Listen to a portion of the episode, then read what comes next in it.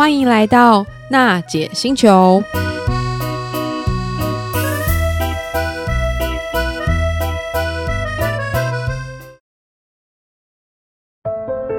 当科技遇上极致守护，当听感无限延伸，释放感官的驾驭之旅，你将习以为常。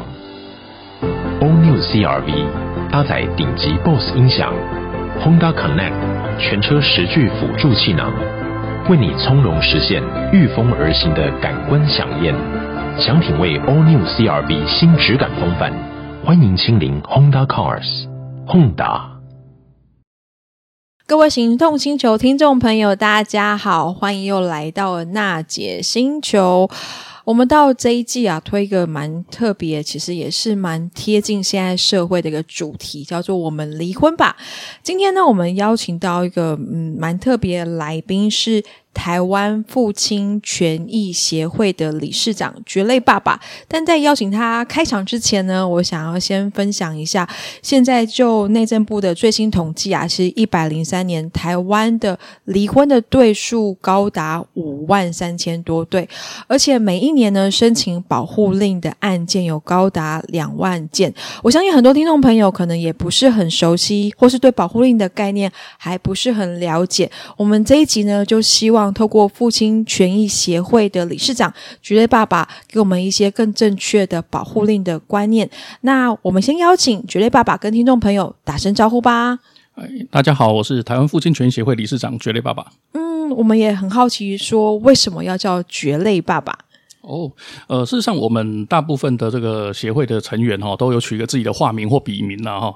那为什么要取这个名字？大概有两个原因呢。第一个是说，我们基于尽量了哈，我们尽量去为呃遵守这个法规，因为在那个《儿少权益法》第六十九条有规定说，涉及到家事案件的这个小朋友啊、子女们啊哈，我们要保障他隐私嘛。那我们这个协会的组成哈，我扼要的介绍一下，就是说我们协会组成的成员啊，几乎全部都有涉及到家事案件。嗯，OK，就是说我们这些会员们或成员们都是正在打离婚诉讼啊，或者是未成年子女的侵权案件这样子，所以我们尽量去保障这个孩子的隐私，当做前提的话，我们就不主动去曝光我们的本名啦哈。哦，当然，只要你要问的话，我还是可以很乐意的告诉你我的本名这样子。哦，这是第一个原因啊，就是说法规的问题。那第二个其实是说。呃，我们的这协会会员哈，有很多人遇到一个其实国内蛮普遍的状况，但是大家嗯，我的感觉是没有很主动的去聊这个话题，就是说，在我们国内大部分的离异家庭呐，啊，嗯、就是说离呃有小朋友离婚之后哈。嗯过半数的家长是看不到小孩的，嗯，好，这是很惊人的一个比例跟数字啊，哈。好，那这些看不到孩子的这些家长们，不论是想念孩子啊，或者是觉得这个啊，这制度不公平啊什么的哈，有很多的怨怼这样子。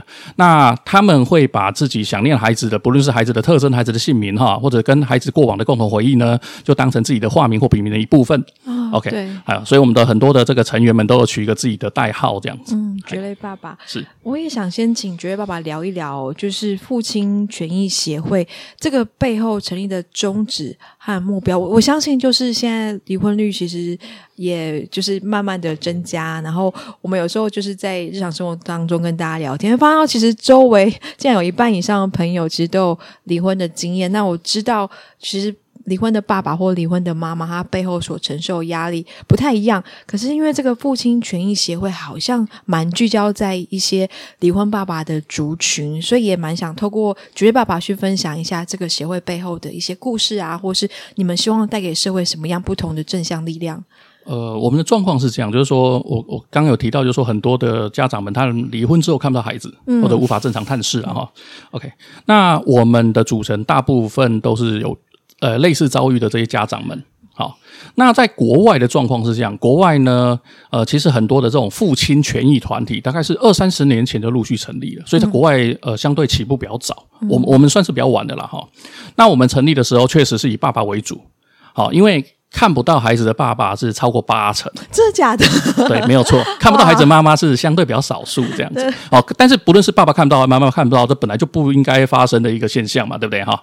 好，那总而言之呢，就是我们一开始有几个这个等于是呃早期在呃不论在法院碰巧认识，是或者在相关的讲座上刚好认识，我们就一开始有几位初期的这个创会的伙伴，我们就开始集合。嗯。好，然后就想说，哎，我们自己这样在私底下当做聊天瞎聊，这样对这个社会国家有什么影响吗？显然不会嘛，对不对？嗯、好，那我们就是开始是去思考说，我们成立一个正式的组织。嗯，好，那这个正式组织成立之后，我们就聚焦在这个离异家庭相关的程序法规，以及说我们要去鼓励一个正确的亲职观念。嗯，好，对，对，以当做是我们的宗旨这样。那目前我们呃大约成立三年多，嗯，哎三哎快四年了，三三年快四年了哈。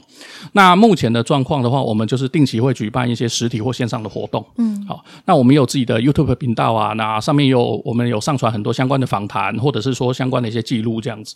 呃，比如说呃，以实体活动来讲，顺便在这边工商广告一下哈，就是我们十月十五号在台中会有一场讲婚姻的这个实体活动。对，那相关的报名链接在我们的粉砖上面都有。嗯嗯，那我们希望借由这样的不论是线上或实体的活动，尽量去推广正确的亲子观念。为什么要这样讲呢？就是说，呃，我想我们大部分的这些不论是生活在台湾的哈。或者是说，呃，有曾经呃喝过洋墨水的人还是怎么样哈，不管。但是总而言之，我们出生在这块土地上哈，我们的教育制度可能比较相对重视传统的学科啊、考试啊、升学啊，对不对哈？可是其实我们的国家社会没有我们教，并没有教我们如何当父母啊。哦、对对对，对其实每个人都是，不论是呃呃有小孩或者结婚之后，才开始慢慢的去，等于是慢慢的去摸索。这一套的这个等于是学问啊，哈、嗯，那很多的家长们也只能拷贝上一代家长的做法，嗯，哦，当然有些家长可能比较认真，或者是说去找功课啊，好去爬文啊，对不对哈？他也去找到某一些这个呃资讯或知识，但是整体来讲，就算有人愿意去找，他所取得的资讯也是很片段或者破碎的。好，我们国家并没有一个比较有系统的方式去教。父母们如何当父母？嗯，好，OK。那在国外他们是怎么推广？其实很多欧美国家，他们都是隐含在原本的这个义务义务教育里面，或者是相关的社会教育。比如说啊，有一些国家他会要求你啊，哈，你在做结婚登记的时候，哦，对，就你就要先上课了。对对，本来就应该打预防针在前面嘛，对不对？啊，呃，我打个岔，就是我们有时候都是在离婚之后要争取小孩监护权，才被法院要求去上一些亲子的课程。法院安排我们这些离。异家庭的家长们开始去上课，嗯、大概也是从二零一五一六年以后，哦、其实也蛮晚的，蛮晚的。对，而且这个有点像是不是在打预防针啊？这等于是在装叶克膜了哈。就是说都已经吵到要离婚了哈，好 对小孩子有伤害了，对对对，才开始要上课，这都太晚了。嗯、那很多国家做法其实是在你结婚登记或者在义务教育的阶段就开始进行。那以我们邻近邻近的国家来讲，像南韩，南韩，南韩在我们传统刻板印象里面，才感觉好像是大男人主义，对对对，很很很父权主义嘛，哈，大男人主义，然后。可能就是小朋友要听听大人的嘛，对不对哈？可是他们大概也是在二零一六一七年左右开始针对义务教育进行融入式的教学。嗯，哦，融入式教学就是就是说，它并不是成立一个科目叫做亲子教育。好，他可能是融入到什么社会科啊、公民科啊，哈、嗯，就是从小让你耳濡目染，开始慢慢帮你培养正确的观念。嗯，因为亲子教育的范围其实很广，不不单纯是如何当父母，包括家暴防治、嗯，性侵害防治，嗯，以及性教育跟感情教育，其实都是包含在一起的。嗯，好，那因为我们国家早期啦，哈，并没有这样的一套比较完整的措施，所以每个人都是摸着石头过河嘛。哦，大家都结婚之后当父母，才开始学着当父母，可是就是会有很多，比如说。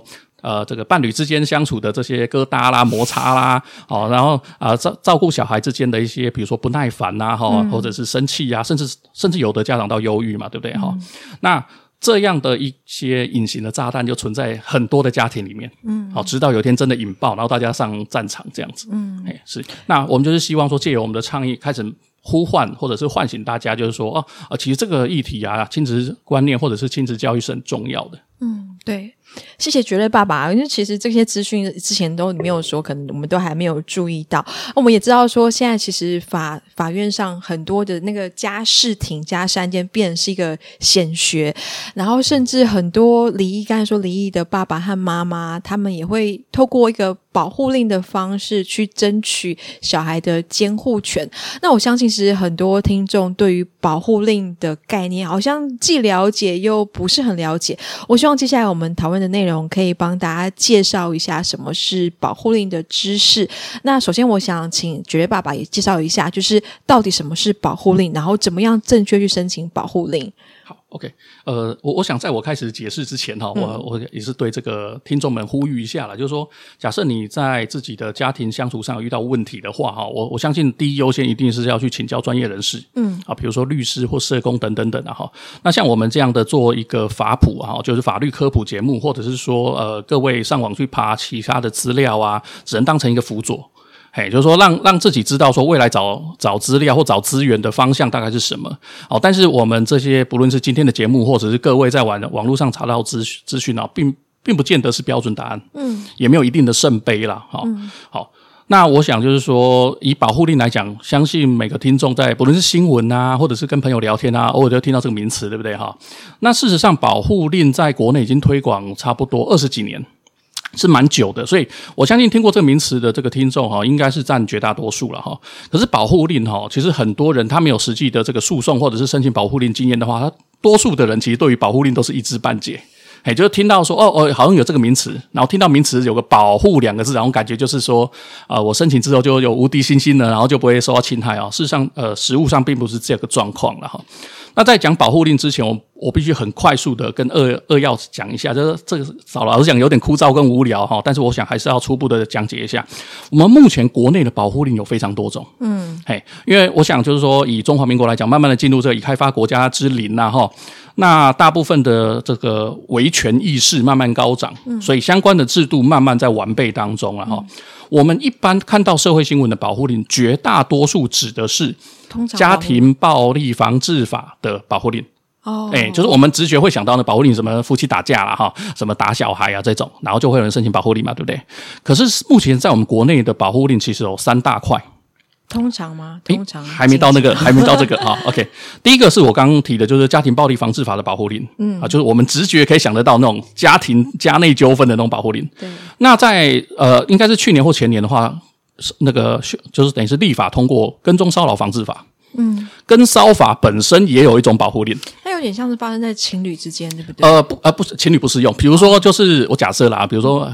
呃，某一个怪怪的男生或女生就硬要纠缠着你，嗯、啊，但是你又呃，你也不想接受他的这个这个追求或者是接触，但是他就是可能赵三餐打电话啦，跑去你工作或者是居住区站站岗啦，好、哦，这个可能就会踩中跟骚法的保护令的范围，好、嗯嗯哦，这是第二大类的保护令。嗯，第三大类的呢，也是近期才修法通过，就是犯罪被害人的保护令。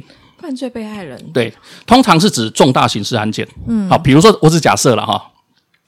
张三杀李四，嗯，但是没杀成功，我假设了啊，所以说杀人未遂嘛，对不对？嗯、那可能正在审理啊。那假设这个张三没有被羁押的话。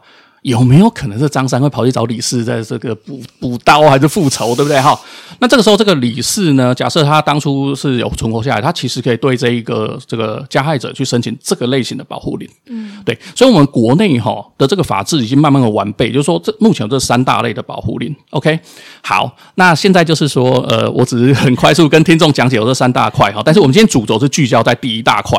对，就是最常见、大家也最熟悉的啊，就是跟家暴有关的这个保护令，发生在家庭成员之间。对，原则上是这样。对，那有一个很关键的，刚刚主持人提到家庭成员，对不对？嗯。我们一般来讲，我们的想象就会觉得家庭成员就是什么太太、先生啊、小孩啊，啊，对不对？哈。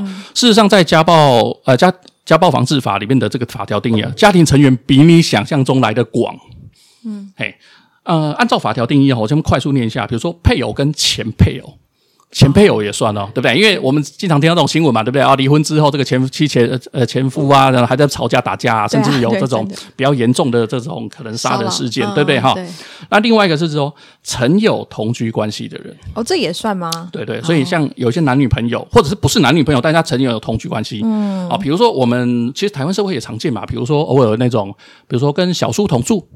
对吧？好，什么大小姨子啊？Oh. 对，大家可能住在同样一个生活的这个居住环境里面，大家要节省这个开支嘛。嗯，啊，或者是说，按照我们的法规的话，还有直系血亲啊，嗯，直系姻亲以及四等的亲等以内的这个家属。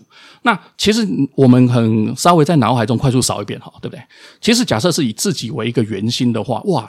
这个定义给它扫下去，其实少说十几二十个人哦。嗯，好，对大部分的人来讲，嗯，所以其实，在家暴防治法里面，好的这个成家庭成员的定义，其实比我们想象中来的广。嗯，好，那为什么要刻意定成这样？其实这也是逐年不断的扩充的。早期在上个世纪末的时候，哈，我们开始立法施行家暴防治法的时候，其实我们原本的想象就是一个小家庭的状况，但是后来发现，就是说，诶，诶，原来这个男女朋友也可以可以吵成这样子，好，或者是家庭成员之间也会吵成这样子，嗯，好，所以还才慢慢的扩充，慢慢把这个保护的范围变成如现在的法条所所示。嗯，那未来会不会更扩充？诶，不排除哦。对不对？也许未来会再继续扩充，因为吵架的人啊、事啊、物啊，然后就随着这个大家社会的演进，就越来越多种嘛，对不对？好，也许会越来越扩充。所以这是第一个要打破各位的迷思，就是说，在家暴法的范畴里面，哈，这个家庭成员的范围比大家想象的广。嗯。哦，这是第一个马上要打破迷思的。第二个就是说，什么叫家暴？嗯、哦，既然要依照这一个家暴行为，大家要保护自己去申请保护令，大家都要理解什么叫家暴嘛。嗯、我们立刻可以直觉想象到家暴什么？打来打去，对不对？有受伤，甚至到杀人，对不对？没有错，这个都很容易想象。可是通常有一些就是在模糊地带。嗯，那早期的这些模糊地带，比如说精神施暴、经济施暴、经济施暴，哎，比如说我我我不给你钱，我用金钱控制你。哦，哎，对对对，没错。那这个在实物上比较相对难举证的，嗯、可是经过这个十几二十年的这个演进，慢慢在法院有有有一些实物，就慢慢的就是几乎是固定下来了。嗯，比如说我举个例子好了，不要呃，就是不是肢体的，也不是打打杀杀的那种家暴。比如说我用贬义性的言辞啊，是对，对贬义性言辞在生活中应该蛮常见的哦。哈对，比如说。呃，假设啦，骂男生通常讲，哎，这是个吃软饭的男人啊。假设啦哈，哎，各位要小心哦，这句话就中了哦，这句话就中了，是，这就是某种程度的言语的言语或精神的施暴。嗯嗯。那只要这一个被害者，好，这个男性，好，对不对？他被骂了很多次，他只要是持续的收证、录音、录影，证明说这并并不是偶一为之，嗯，这是长期常态性在发生的。法院很可能就会合法保护你。对，我知道那个家暴必须是符合一个就是连续，不是单一事件。是，没有错，没有错，没有错。可是这个东西也是看项目啦，好、嗯，就是说我们刚刚确实没有没有错，我没有提到说它是一个常态性的，并非偶一为之。可是，假如今天是很严重的事情呢？张三捅李四一刀，这辈子就捅了一次而已啊，对不对？那可不可以申请保护令？但要啊，因为实在太严重了，对不对哈？所以其实就是说，法院的实务上，它就是根据不同的太阳，它有一个不同的实务见解。嗯、对。那在呃这个立法刚开始施行的时候，老实说有点乱，就是早期的时候。可是现在目前来讲，以家事庭的实务来讲，这些见解慢慢都稳固了。其实台湾在核发保护令上面，算是相对来说门槛是比较低一些？呃，对，没有错，这个主持人讲的是对的。可是呃，这边我也扼要说明一下，就是老实讲，我也被核发过保护令啊，这个是几乎是每一个家事案件当事人的，我我不敢说必修课啦，但是就是很普遍的一个现象。我我补充说明一下，嗯、因为其实我自己本身有配合 发保护令，是是是是，但相对人他有保护令。然后那时候我们其实是家庭之间的吵架，就警察还第一句话就是说：“哎，你们双方要不要各自去申请一张保护令？”没有错，没有错。所以有时候有一些争执，我们在过去可能觉得：“哎，这就是一个习以为常的吵架。”可是它其实在这个法律上、法规上，它其实都构成一个保护令的申请的要件哦。对，没有错。其实主持人这个讲的很好，但像我自己呀、啊，我以前对于这个制度不是很熟悉，对不对？嗯、然后我们看到社会新闻讲说，呃，谁有保护令什么，哎，我们就哎呦哎呦，好危险的，这个人我要远离他，对不对？可是当我们实际上有这些相关的诉讼经验，或者说认识这个制度更深的时候，其实我觉得啦，哈。没有错，呃，我们不鼓励这个家庭暴力，对不对哈？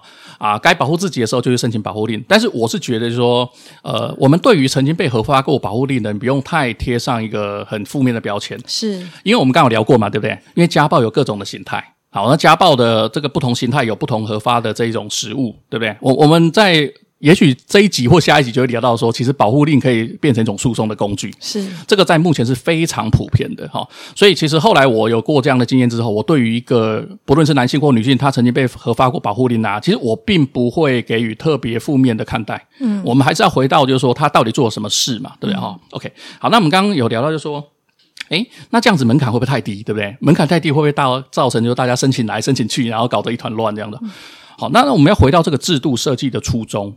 就是说，家庭暴力防治法它的初衷是要保护谁？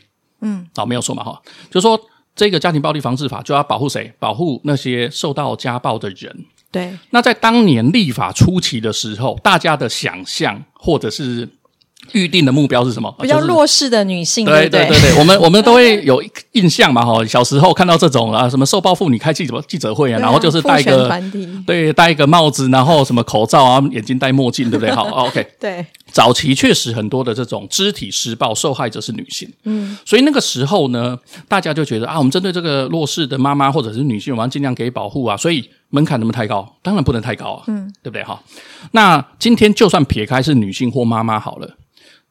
随着时间不断的延展，哈，社会的文化不断的改变，现在的很多男性也都有受到家暴，嗯、对，所以其实不见得要用我们的比较传统的刻板印象，是认为说，哦，那男生怎么可能会被打啊？男生怎么可能会被骂？事实上是，呃，这样的事事情是在社会上是不断在发生的。就像你刚才说，他可能讲几句，我们觉得哎，好像没有什么，就是我们平常会说话的方式，什么吃软饭的啊，然后太生气骂他个混蛋之类，没错没错，他就一直录一直录，就会形成一个合法保护令的证据。各位可以想想看啊，偶一为之，假设是情侣或夫妻之间偶尔开玩笑的骂一句说：“你这个吃软饭男的，对可能还没对，可能还没关系哦。”对。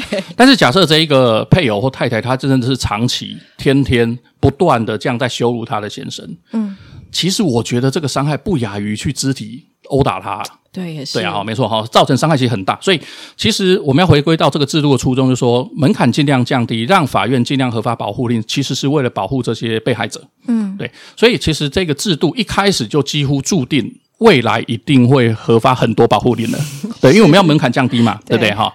所以其实很多人，不论今天是被核发的保护令啊，或者是说未来我们会提到，就是说保护令有很多的诉讼工具，或者是说构陷的方式。对，其实很多人都觉得不平啊，嗯、啊，就是说呃，这个法院核发的门槛那么低啊，不是造成很多冤案这样子。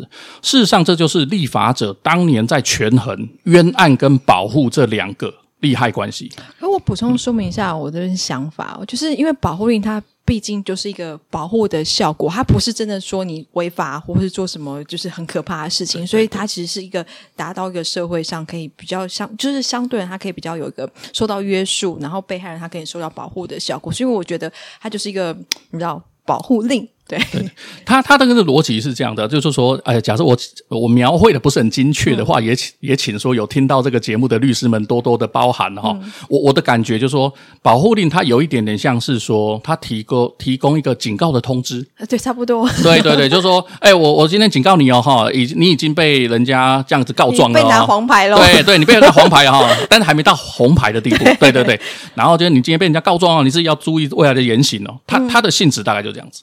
对，可是其实违反保护令确实是一个蛮重的罪，没错，它是非告诉乃论的刑事罪，所以会不会就是有一些，因为它里面也包含像什么骚扰啊，或是精神的暴力，所以会不会有些已经合法保护令人，他不小心无形中形成一个就是骚扰的行为？有可能，有可能。这这个我们我们待会会聊这个话题，就是说假设呃张三家暴了李四，嗯，好，OK，李四跑去申请保护令，嗯，请问拿到这一张。黄牌对不对哈？或者是拿到这一张这个警告的通知，请问张三就一定会收手吗？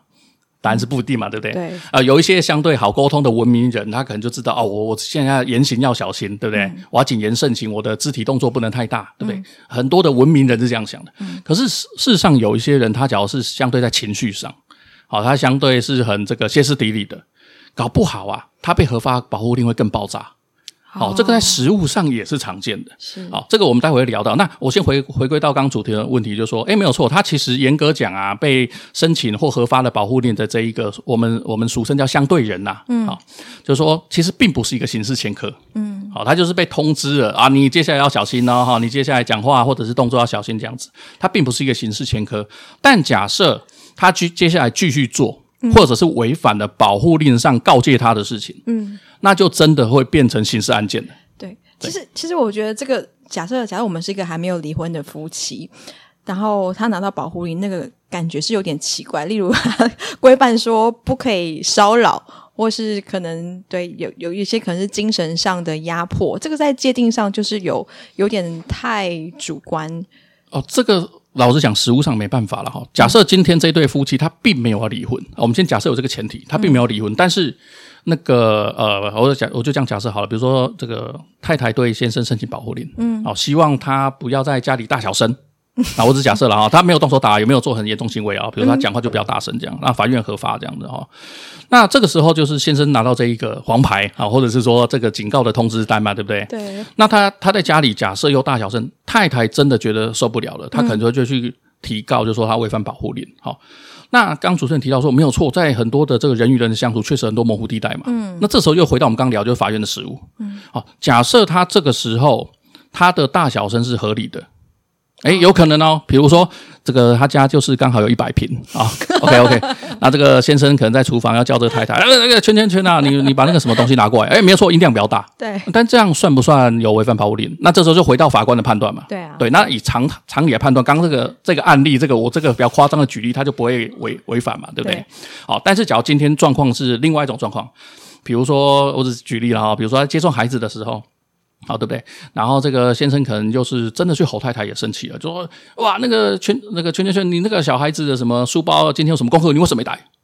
这就算啊？哎，这个可能就真的会踩东西了，哦、对不对？就是说，我们要站在这个家事法官的这个观点去思考这个事情嘛，就是、忘记带了某个科目的课本，需不需不需要大小声？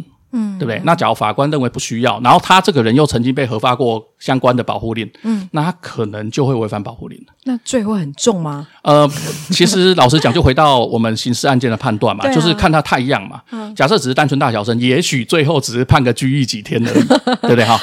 可是我真的觉得这个 有时候。你知道我刚拿到保护令的时候，我就觉得哇，就是人生有点感觉很黑暗，就是从来没有犯过罪的我，然后然后这个感觉好像是被贴一个很黑的标签，对啊。对，我我当年是这样子啦，后来就有点麻痹啊。可是我所谓麻痹，并不是说我去无视这个事情，而是说当你今天了解制度，你就会比较安心。哦、对对对，其实很多时候大家的这种恐慌甚至是愤怒，其实是来自于不了解。嗯，对对对。我也想就是请绝爸分享一下，你们对于那个保护令案件的了解。现在通常拿到保护令的性别比大概是多少比多少？我们目前在实务上，从创建这个制度的时候，绝大多数的申请人，嗯，就是受害者了哈。申请人只有百分之九十九是女性。一开始制度设立的时候是，可是随着时时光这个冉冉哈，这个我们这个社会的文化不断的演进，嗯、加上很多维权意识以及男性的这一个呃自我保护的态度开始抬头之后哈，目前在保护令的申请跟核发上啊，以男性为申请人，就是说男性是被害者的前前提了哈，大约占两成。哦，好，OK，那欧美的状况是怎样？欧美是。趋近于一比一，我觉得台湾的男生比较会忍耐，就是吵架，已经忍太多年了，嘿，忍太多年了。其实很多时候，其实男性都遭到家暴却不自知啊。哦，比如说我刚举例那种，比如说延延延迟性的贬义嘛，那个就算是哈。那其实这一个趋势是慢慢在走，我我可以几乎是可以断定，或者是。可以这样预判的，就是说未来的这个男女比会趋近一比一，嗯，哎，这个是迟早的事情。那刚主持人提到是这个申请保护令嘛，对不对？我我这边额外的跳痛一下，聊一下那个家暴通报。我们在新闻上也经常听到家暴通报嘛，哈，家暴通报的主管机关不是法院哦，好，是各地方政府跟卫福部。嗯哦，就是说今天有打人啊什么的，不是经常有这种新闻报道吗？什么晚上什么听到什么打小孩声音，然后哭得很惨，然后邻居跑去打一一三，啊，对不对？OK，那假设地方政府认为说，哎，这个形成家暴，那就就会跑出一件的家暴案件通报的案件，好，OK，所以保护令等不等于家暴通报？不是哦，不一定同时发生，嗯，不一定同时发生。好，好，那家暴通报的案件哈，原原原本啊，早期也是加害者几乎都是男性的哈。然后受害者是女性，哦、那这几年也慢慢的，男性为受害者的比例也慢慢拉高，因为大家会有自己的维权意识嘛，觉得这、嗯、哎这个没什么好，不好意思，我也要跑去自我保护啊，打一一三这样子哈。所以男性的这个以男性为被害者的家暴通报案件也越拉越高了，大概大约也是在两成左右。嗯嗯嗯。哦，所以其实除了保护令的这个申请案件数之外，还有另外一个数据也必须去关切，就是说这个家暴通报的案件的数量这样子啦。那哎，这时候大家就会就会想到想到一个逻辑呀，哎，好，就算你男性为这个被害者的比率增加好了，嗯，对嘛？所以哦，所以大部分还是女生吃亏啊，那个男生都打爱打人啊，很很暴力啊。这个这个这个部分呢，就是回到说，我们要讨论说，到底有没有存在黑数没有被被统计进去？所谓的黑数是什么意思啊？好，比如说我们刚刚聊的，就是很多人他其实受暴却不自知。哦，好，这第一种，第二种就是说，很多男性的哈，我我我觉得我可能我自己早年也是这样子，就是说，我们碍于这个男生的面子，对啊，想说被骂、被打，甚至被打哦，更想说啊，我不要声张，找不到人诉苦，对不对？哈？所以其实很多的男性在早期或者是说可能有跟自己个性也有关系啦，嗯、就是说他觉得我我我我不应该把我的家丑外扬，哦、我不应该让我去这个面子丢掉，这样对对不对？对。好，所以很多人并没有去进行这个通报，但是女生的状况比较不一样，女生、欸、女性的文化就会。其实我觉得那心理机制也蛮有趣哦。你刚才说，我才想到，就是如果今天男生他可能就是女生呼他一巴掌，或者是拿什么东西摔他，那他突然对他的太太去申请保护，这心理的感觉其实蛮奇怪的。可是可是哦，同样的状况啊，同样状况你男女对调就觉得不奇怪。不啊，因为女生觉得哇，我好柔。对对对对对对，没有错没有错。对啊，这个我我觉得这个文化是有在改变啊，就是说慢慢的男生的维权意识慢慢抬头了哈。所以刚刚我有聊嘛，就说未来的这个申请比例大概会到一比一。嗯，所以其实目前。所谓的所谓的黑数，就是刚我聊，就是说，诶，很多人他没有去申请，嗯，很多的男生冷下来啊，吞吞都可以了哈，或者是说觉得自己会面子挂不住，就没有去申请。嗯、未来我觉得都会不断的改变，所以不能因为现在的数据看起来是这样子，就认为直接有一个很快速的一个因果的导论，就说哦，男生比较暴力，哦，事实上没办法这样子直接推，嗯，嘿，那我这样讲，并不是说一定要帮男生讲话，而是说哈，我我认为啦，我个人认为是这样，暴力的男女都存在。其实就是人和人相处，对人跟人相处就是会有这种情绪。那所以，我就是我们回到节目开头聊的，就是要回到大家一开始的教育嘛。嗯，因为我们大家一开始在这个小时候或义务教育阶段，没有人教我们如何去管理情绪，或没有人教我们两性相处，嗯，或没有人如何教呃教我们去如何经营家庭，嗯，这个才是原本的因。对啊，对。对那假设我们就我刚聊的，就说我、哦、现在保护令好多种，对不对哈？然后大家建置那么多保护令的这一个保护机制，可是其实终究要解决这个问题，还是从它的源头去解决嘛。嗯，对。假设今天这个亲子教育没有推广，然后这些两性相处的关系，大家都还是想说摸着石头过河，那未来在这个摸着石头过河的过程当中，就难免会有冲突啦。嗯，对对对。我也想补充一下，就是我我觉得其实台湾在那个家暴案件上，其实算是。处理算是蛮严谨，就是有时候可能我们就是发生一些冲突，然后打一一三，其实隔天你可能就会就是接到地方政府，他可能是其实蛮快的，对，就是社工会来跟你联络，然后甚至会给你一系列的辅导机制。就是当我们还没有去申请保护令的时候，其实我一直有一位社工陪伴我到真正保护令去开庭核发，对对，对，这过程其实蛮漫长的。然后我觉得就是至少陪伴我的社工都做的还蛮好，蛮、嗯、到位。那我也想聊一下，就是我们从申请保护令到核发，其实那个过程当中你，你你要整理证据之外，你到出庭的时候，你要去跟那个 法官解释。没有错，没有错。对，可以请觉得爸爸分享一下，就是我们在出庭的时候遇到什么样的？你知道那那感觉其实蛮奇怪，你必须去指证他说他对我家暴，嗯嗯，或者说明那个情境。好。OK，呃，我们国内的这个保护令制度，因为施行了二十几年，老实说，其实相关的程序已经很成熟了，嗯，呃，蛮成熟的。嗯、那我们国内申请这个以家暴为主题的这个保护令哦，它又细分成三种，哦，就是刚主持人提到的，就是说有暂时保护令，嗯，通常保护令跟紧急保护令这样子。好，那各位可千万不能望文生义。哦，望文生义就说：“哎呦，因为是暂时的啊，所以就是如何如何，通常又如何如何紧急，所以就是很紧急嘛，哈。其实意思不是这样子。那在法律上，它有规定它的申请要件。嗯，我我先快速讲一下紧急保护令好了。紧急保护令的申请人并不是这个当事人哦。哦，好，是要有警那个检察官或警察。嗯嗯。那为什么要让检检察官跟警察去授权他们去做这个紧急保护令申请？就是说。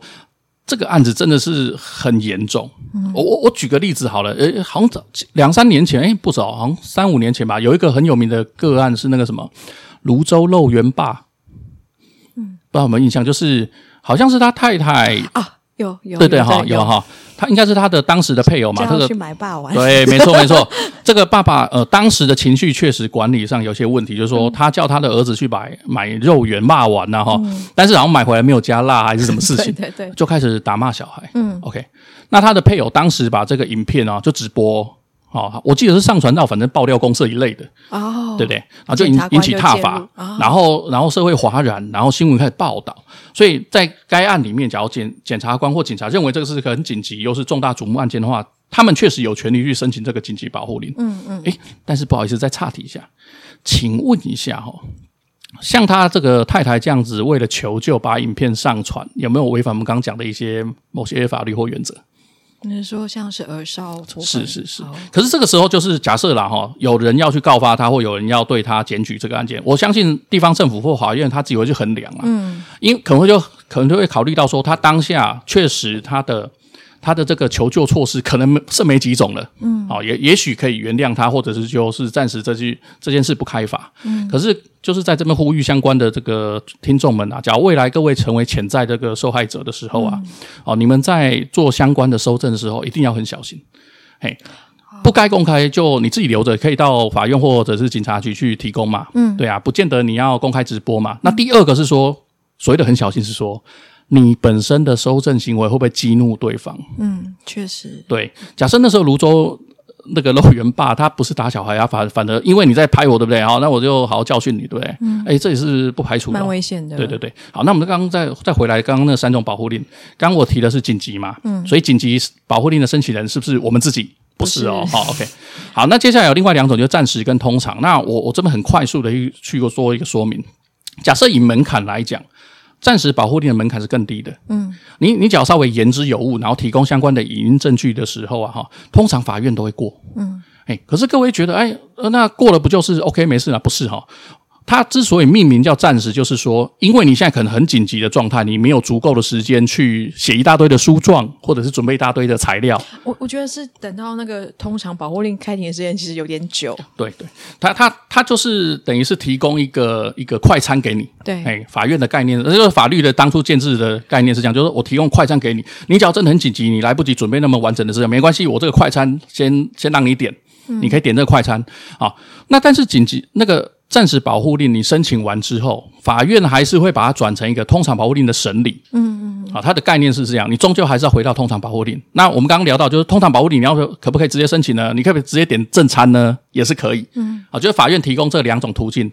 啊，第一种就是你直接点正餐，就是你直接申请通常保护令，嗯、那它门槛会稍微略高，就是说你要准备的资料证据必须够充分、够完整。嗯、那第二种就快餐，就是说你可以先申请暂时保护令。嗯，那假设有通过的话，它过了一阵子之后，他还是会把它转成通常保护令，然后要到法院去开庭跟审理。对，哎，所以大概有这两条路啦。嗯，那假如各位听众觉假如觉得还是搞不清楚，没关系，那你就是到警察局或者是相关相关的这个地方政府的社那个社工单位啊，去询问，其实他们都很熟悉啦。嗯、其实通常发生一些家庭冲突啊，或者是我们可能就是当事人他会觉得是家暴案件的时候，你打一一三，它其实就等同于是一个。通报的作用嘛，对不对？呃，假设很严重的话，它会直接形成通报。那假设不是很严重，它它会变成有点像是一个资讯的提供啦。哦，嘿嘿我确实是有接到那个社工的电话，他问我说要不要申请保护令，然后就开始教我接下来一些就是防护的是是是是。现在相关的这个程序其实都很成熟了。嗯，哎，其实蛮谢谢绝对爸爸，就是分享这么多，我就觉得是蛮有启发性，然后又带蛮多生动的经验，就让我们印象蛮深刻。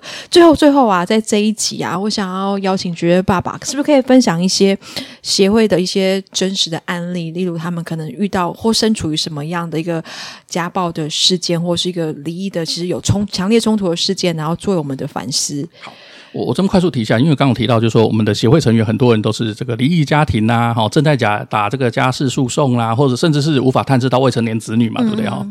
那也许我们在未来节目就会提到这个，就未成年子女这个主轴了。那很多的时候哈，就是说，呃，双双方哈，不论原本是情侣还是这个这个夫妻了哈，当双方今今天进入战争状态的时候，那就会各种尔虞我诈，各种手法都会就会使出来嘛哈。比如说，可能其中的一方他先控制住小朋友，他就不让你看，嗯，把小朋友藏起来，先抢先赢，对对对，先抢先赢。不论你是藏起来呢，还是不让他看啊，还是怎么样啊，不管。那那另外一方可能就会着急。着急就想去找小孩，想要看小孩，对，对不对哈？然后这时候就有点像，我们就想象那种那种画面嘛，那种一定是不论是发生在各位听众上，或者各位听众可能自己亲友也遇过，就是说，嗯、呃，其中一方想要看小孩，另外一方不想让他看，那没有看到小孩这一方，他一定是在一个情绪高涨的状况之下，不论他是焦急还是愤怒，好、嗯，那这时候他的这个样态。就会被对方收整下来，嗯嗯，好，成为一种保护令的申请的素材，嗯，就说啊，这个人很凶，这个人骂我，甚至要动手打我了，然后小孩子刚好在现场变成家暴目睹儿，嗯，哦，所以就是说他想要申请保护令去制止这个对方，诶，可是这时候大家可能会想到说，诶啊，这不是很瞎吗？原本这个人不是受害者吗？对啊，对他他他被。呃，对方利用这个孩子施压跟要挟，结果当他今天一急的时候，他反而变成我们台面上的加害者。对对，施暴对象。对，那这样的状态，其实在，在呃，就我直接认识的个案或者我们协会会员哦，其实就蛮多这样的一个，很常见啊。对，这很常见，非常非常常见。所以我我想说，借由今天这个节目哈，就是说给大家等于是灌入一一剂这个等于是预防针呐哈。假设很不幸，各位遇到未来遇到这种状况，各位就是自己就要小心了。嗯，这些动作它并不是。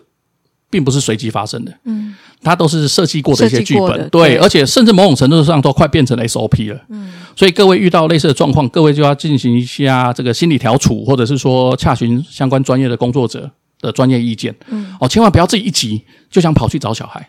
哦，这个动作反而会让自己掉入陷阱。我有经历过类似的事情啊，然后后来确实是透过暂时处分，但是好久，大概半年之后才可以比较顺利看到小孩。